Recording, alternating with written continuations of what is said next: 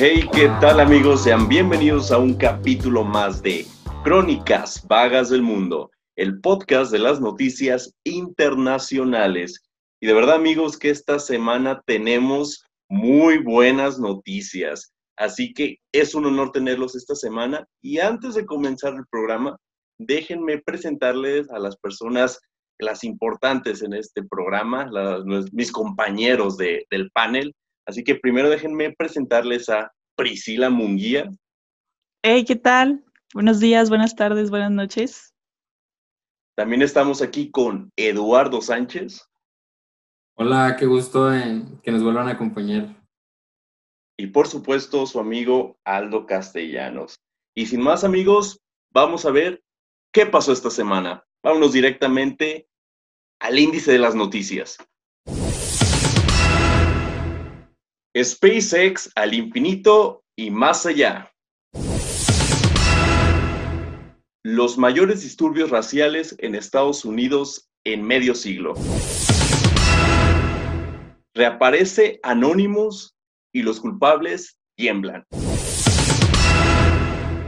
Así que vámonos directo a la información, a las noticias.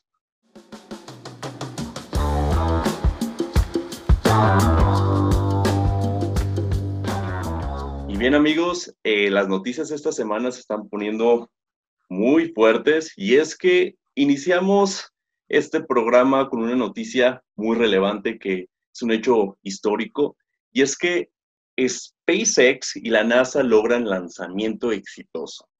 Así es, ya que después de un primer intento suspendido el pasado miércoles 27 de mayo, debido, debido al mal tiempo que se presentó y que no garantizó medidas de seguridad suficientes, este pasado sábado 30 de mayo, por primera vez, una nave privada despegó para llevar a dos astronautas a la Estación Espacial Internacional, la cual está en órbita alrededor de la Tierra.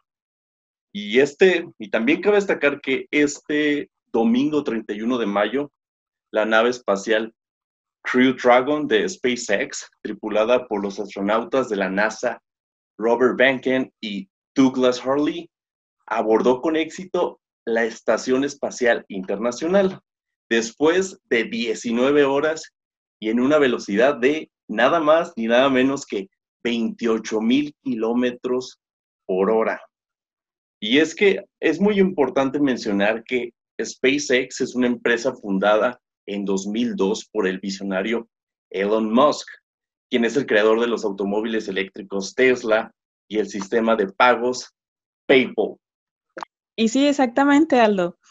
Bethen y Hurley, que son los, astronautas que, tripulan esta nave, se unirán a la tripulación de la expedición 63, que es la actual, la actual misión de larga duración, que está en la eh, estación de espacial internacional para llevar a cabo investigaciones importantes y así como operaciones de mantenimiento y mantenimiento de la estación también. Mientras está atracado eh, en la estación, la tripulación realizará pruebas también para garantizar que la nave espacial Crew Dragon sea capaz eh, en futuras misiones de permanecer conectado hasta la estación por hasta 210 días. Esta nave espacial, la Crew Dragon, es la primera nave privada en visitar la estación espacial, por eso es que es tan importante. Y bueno, si todo sale bien, se podría lanzar otra misión que se llama Crew One, que llevará a cuatro astronautas más a la estación espacial, que de hecho también se habla de la disponibilidad de realizar viajes turísticos al espacio. Eh, bueno, y también se, se, está planteando que los cohetes de SpaceX lleven astronautas a la Luna antes del año de 2024, pero la, mayor ambición de esta empresa, según dice Elon Musk es poblar Marte. Y bueno, lo chido de estos cohetes de SpaceX es que son reutilizables. La mayoría de los cohetes dejan de funcionar cuando a su regreso a la Tierra, eh, pues ya, o sea, se queman, pues. Pero estos no, por lo que se reducen los costos. Y bueno, entre todo esto, ¿qué es la Agencia Espacial Internacional? La Agencia Espacial Internacional se considera uno de los grandes logros de la ingeniería Está administrada por cinco agencias espaciales, las de Estados Unidos, Rusia, Japón, Canadá y la Agencia Espacial Europea, que consta de 22 países de ese continente. Eh, en general, su objetivo es aprender más sobre la vida en el espacio, recaer información para las futuras misiones como las que dice PRIS de ir a la Luna, de ir a Marte. Y además el Centro de la Investigación Espacial, un campo científico que sirve para aprender muchísimas cosas que ocurren aquí en la Tierra, como el comportamiento de la naturaleza, avances en el campo de la salud y cómo cuidar más el medio ambiente. O sea, son campos súper importantes que vemos incluso en, nuestras vidas cotidianas y por eso a veces me hace tanto ruido ese argumento que sacan algunas personas que, que por qué gastar tantos millones en, en, ir al espacio cuando hay tanta hambruna y tantos problemas aquí en, en este planeta, pero pues, la verdad es que es comprar peras con manzanas. lo que hace la, la Estación Espacial Internacional son cosas de mucha relevancia. Y pues también SpaceX ya había trabajado en años anteriores con la NASA, ya habían enviado naves no tripuladas a la estación espacial eh, para llevarle suministros otros elementos necesarios para la operación. Pero la enorme diferencia, y neta amigos, enorme diferencia es que ahora llevaron astronautas.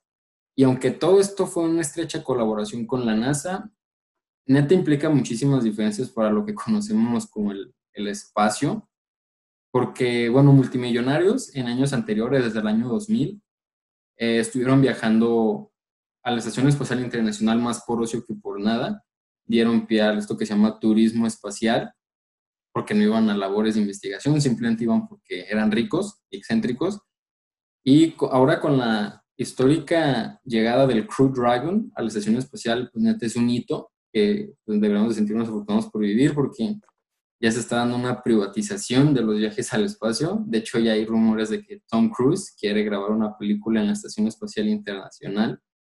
Y pues todo parece indicar que los viajes a la termósfera, que es la capa en la que está la estación, ya van a estar a nuestro alcance de nosotros los hijos de vecino, si es que alcanzan a ahorrar unos 20 o 30 millones de dólares. Casi nada pues qué chido, qué chido todo esto que está pasando con lo del SpaceX. Pero pues ya toca pasarnos a nuestra cápsula favorita, dosis de lo absurdo. Uh.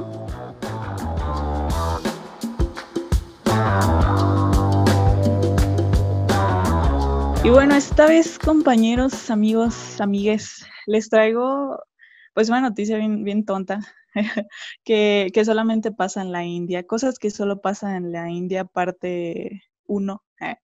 Este, y es que resulta que unos monos se lanzaron sobre un empleado de un hospital cerca de Nueva Delhi y se, se apoderaron de muestras para el COVID-19. Se llevaron tres muestras y una pues fue masticada por un primate y pues como que no le gustó Eh, pero porque ya después, ya después de que pasó el tiempo, la, gente que trabaja en este hospital se dio cuenta que las otras dos pruebas las dejaron por ahí. Y pues ya sí se asustaron un poco porque dijeron que, o sea, pensaban que, que, a lo mejor podrían propagar el virus o ellos mismos enfermarse, pero, o sea, pues sí ha habido investigaciones que, que los animales se enferman, pero todavía no, no se sabe si, si los animales pueden transmitirle el virus a la gente, entonces pues ya todo bien. Pero ¿cómo ven esto que pasa en la India? Muy común, ¿no? La verdad, muy común. De hecho, eso suele pasar aquí también en mi, en mi colonia, pero son una, acá unos, unos muchachos que les hacen llamar los changos, pero más bien se roban las, pues las cosas de las casas, ¿no? Entonces, pues casos similares, ¿no? Y, quién iba a decir que, en la India o bueno, en cualquier parte del mundo ya le, tienen que tener miedo hasta los changos porque probablemente ya están infectados de este coronavirus. Y amigos, este, si ustedes tienen, no sé, a lo mejor algún, algún chango en su casa, por favor amárrenlos porque ya saben lo que pueden hacer. Sí, tengan muchísimo cuidado, ¿eh? porque no saben lo que pueden hacer los changos. Ya vimos que la India pasó esto, entonces es de temerles. ¿No si vieron ustedes el video de, un chango que se estaba llevando a un niño? No sé si lo vieron. ¿Te imaginas si esos changos hubieran dispersado el virus entre la población de primates? Los gorilas y orangutanes ya les estarían echando la culpa igual que acá los humanos Nos culpan a Bill Gates. Para que vean, ¿eh? Entonces, pues ahora tenemos que involucrar a los changos en este dramático cuento llamado 2020. Pero bueno, entonces nos vamos con noticias más interesantes.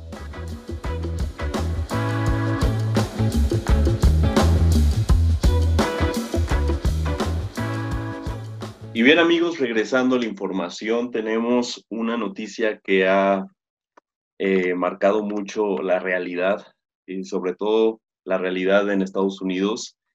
Y es que me refiero que hace casi una semana detonó la furia de millones de estadounidenses y de todo el mundo, como hasta entonces pocas lo habían hecho.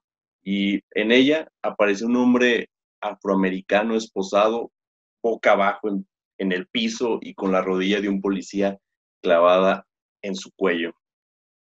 El ciudadano arrestado era George Floyd y la grabación de su detención se llevó a cabo el 25 de mayo en Minneapolis. Floyd murió tras el arresto, después de suplicar que no podía respirar. Y bien, el, el video de la detención de Floyd se convirtió en un símbolo contra el racismo y la opresión de la raza negra en Estados Unidos. Y desde que se publicó este video, en redes sociales despertó la indignación de un gran número de manifestaciones y de bueno, y gran número de personas que estaban eh, pues manifestándose o estaban en contra de este acto que, que se presentó en Estados Unidos y que todavía e incluso estas personas se niegan a abandonar las calles para seguir luchando por esta causa. Y es que las protestas por la muerte de, Floyd se han expandido a más de 75 ciudades del país y en algunos lugares se han tornado eh, muy violentas. Así es, de hecho, eh, es el sexto día ya consecutivo que continúan las protestas y la ira que estallaron en Estados Unidos después de la muerte del bien mencionado George. Eh, las manifestaciones comenzaron en Minneapolis eh, y pues ya se extendieron por todo el país. De hecho, incluidos Alaska y Hawái. Hasta allá, hasta allá están las protestas. Y bueno, en estas protestas, pues se han tornado en enfrentamientos con la policía, que sí quema de autos, incendios, saqueos, etcétera. Pero pues no se confundan, gente. No es como que la gente se esté poniendo violenta de la nada, eh, para que luego no nos salgan con esto de, de esas no son las formas. Porque bueno, si piensan así, creo que deberían de replantearse si alguna vez ustedes han tenido que salir a protestar, salir a exigir, porque no se les respeta algún derecho tan vital como es su propia vida. Pero bueno, este, en Nueva York, Chicago, Filadelfia y Los Ángeles, la policía antimotines disparó también gases lacrimógenos, balas de goma y gas pimienta para tratar de dispersar las multitudes. Obviamente, eh, los policías no se han portado nada bien con la gente que se está manifestando. Pero hablemos de algo bien importante dentro de estas protestas y fue el momento en el que protestaron afuera del canal de CNN, este canal de noticias, en el que no solamente se ondeó la bandera del movimiento de Black Lives Matter, sino también la bandera de México. Y aquí el significado es que se unen las dos causas, dos poblaciones racializadas y oprimidas, porque recuerdan que a todos los, los latinos Trump les dice mexicanos. Lo importante aquí con la muerte de George es que no solamente se empezó a visibilizar el racismo hacia la comunidad negra de Estados Unidos, también el racismo ejercido hacia los latines, latinos. Perdón. Por eso es que no me sorprende que las protestas hayan tenido una escalada, pero de verdad impresionante. Y la magnitud de las protestas tal vez no tendrá antecedente en Estados Unidos, pero sí lo tiene en la primavera árabe de 2011. En, el año, en ese año en Túnez, Mohamed Bouazizi se inmoló públicamente ante la represión que estaba padeciendo. Él era un comerciante que la policía abusó de sus derechos, se inmoló en una plaza pública, se quemó en fuego y esto desencadenó una serie de protestas populares en todo Medio Oriente, en muchísimos países. La gente buscaba, entre otras cosas, más democracia. Estaban hartos de las dictaduras que sufrían de gobiernos, eh, perdón, de gobernantes déspotas. Y este hombre, Mohamed Bouazizi, pasó de ser, de, de ser una víctima a ser un símbolo, a ser un estandarte de, de millones de personas que, que lograron cambios de gobierno en toda la región y que cuyas consecuencias se siguen viendo hoy en día, casi 10 años después. Y lo más interesante es que George Floyd también pasó de ser una víctima a un símbolo, a un estandarte. Neta, es súper importante reconocer la proyección que tiene toda esta parte de, del lema de I can't breathe, los murales que está pintando la gente con la cara de George Floyd. Son protestas, sí, pero ya se volvieron un movimiento hasta internacional. Futbolistas en Alemania, por ejemplo, ya se han unido a las voces que piden justicia. En todo el mundo se está la indignación por, y el desprecio está lo que hizo este policía en Minneapolis. Y lo que está pasando en Estados Unidos no ha derrocado ningún gobierno, pero sí ha logrado que por primera vez en la historia la Casa Blanca apagara sus luces. Y creo que es una excelente metáfora de lo que está haciendo el gobierno de Washington. Eh, hablando de pues, la nueva asquerosidad con la que salió Trump, es que el fin de semana pasado, cuando Estados Unidos está en medio de una pandemia, porque el coronavirus ahí sigue, obviamente, ya se ha cobrado 100.000 vidas, hasta más, y en pleno colapso social por las protestas salió a decir que Estados Unidos, en el marco del despegue de SpaceX, debía ser el país mejor armado en el espacio y echándole la culpa por cosas que ya ni Trump sabe de qué. O en verdad esas son las prioridades de Trump. A mí sí me hace enojar bastante, y eso que yo vivo acá en México. Y después de que llamó criminales a los protestantes en Twitter, literal dijo que cuando los saqueos inician, los disparos inician. Es increíble que un presidente incite así el uso de la violencia.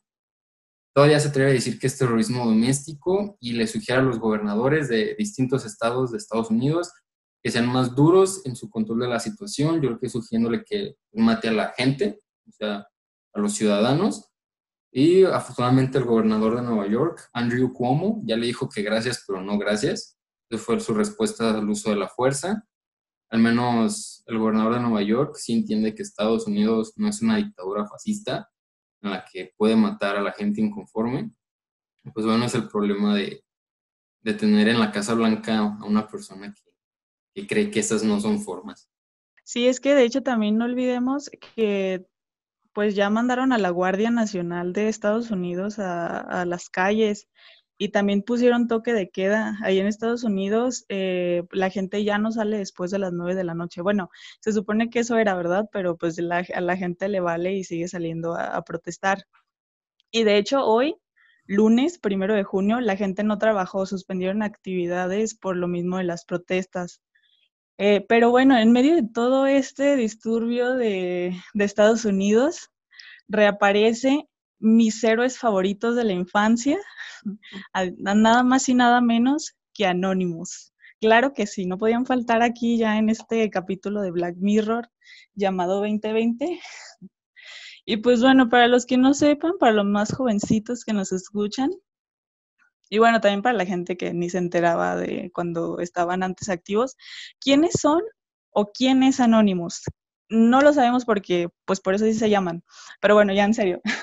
Eh, eh, pues es un pseudo, pseudonomio utilizado por diferentes grupos para realizar acciones de protesta a favor de, de, libertad de expresión, del acceso a la información, de la independencia del Internet y en contra de diversas organizaciones que básicamente eh, pues son ciberactivistas.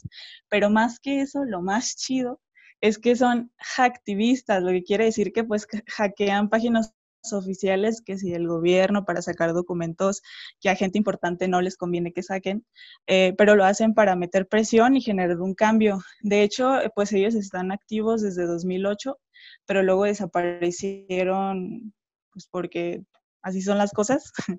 Eh, pero de hecho varias personas han hecho, han hecho varias cosas así de que hackean y sacan información. Por ejemplo, aquí en México, en 2016, con el caso de los porquis, eh, cuando, las autoridades estaban haciendo pato, pato perdón, eh, Anonymous en México lanzó un comunicado en el que, en el que exponía una una red de abuso infantil. Eh, y bueno, también, asimismo, eh, aparte de exponer a estos, a los porquis, que si quieren busquen más información, que bueno, que de todas maneras ya tocaremos más a fondo información sobre Anonymous en el siguiente capítulo, pero nada más para darles un bagaje, un background de lo que han hecho.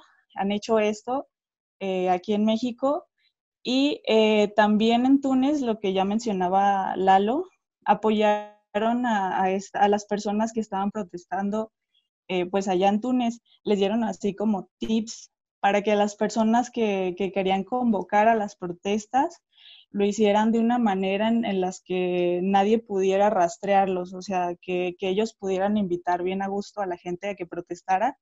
Y pues así sucedió lo que sucedió.